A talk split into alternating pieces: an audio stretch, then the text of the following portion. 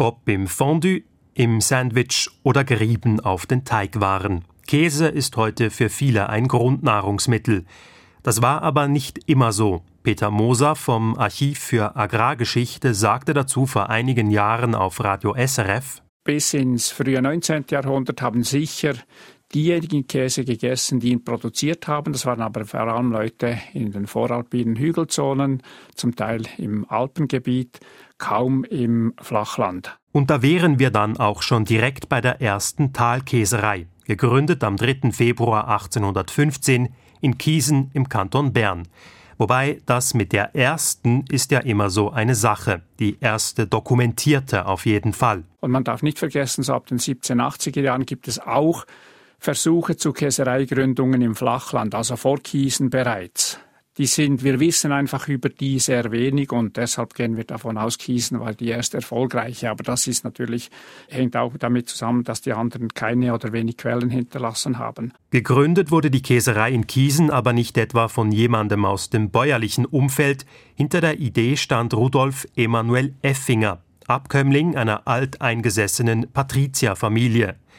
Wie aber kommt so jemand auf die Idee, eine Käserei zu gründen? Dazu sagte Peter Moser in der Sendung Zeitblende von SRF. Ich denke aus zwei Gründen. Erstens hat er gesehen, dass man eben diesen Käse im Alpengebiet, im Voralpengebiet äh, bereits lange vorher hergestellt hat. Er sieht das, dass man das macht. Er sieht auch, dass es auf der anderen Seite ein Bedürfnis gibt. Man kann diesen Käse auch absetzen, man kann diesen Käse verkaufen. Dabei stieß Effinger aber durchaus auch auf Skepsis. Bereits 1812 ersuchte er den Kanton Bern um Unterstützung bei seinem Vorhaben, aber Bern winkte ab, die Regierung kam zum Schluss, dass die Errichtung solcher Käsereien dem Absatz der Alpkäse von Kühen keineswegs schädlich sein könne, da die im Tal hergestellten Käse niemals die Qualität von Alpkäse erreichen würden. Statt Unterstützung für Käsereien beschloss die Regierung, die Dinge ihren Lauf gehen zu lassen oder anders gesagt, den Bau von Käsereien den Vieh- und Landbesitzern zu überlassen. Mit der Idee allein war es aber noch nicht getan, denn um überhaupt im Flachland Käse herstellen zu können, musste erst die Milch her, denn Milchproduktion geschah damals vor allem in den Berggebieten. Möglich machte dies eine tiefgreifende Veränderung der Landwirtschaft. Die Stallhaltung kam auf, Bauern hielten mehr Tiere und Weiden und Äcker wurden anders bewirtschaftet. Diese Veränderungen zeigen sich auch eindrücklich in den Zahlen.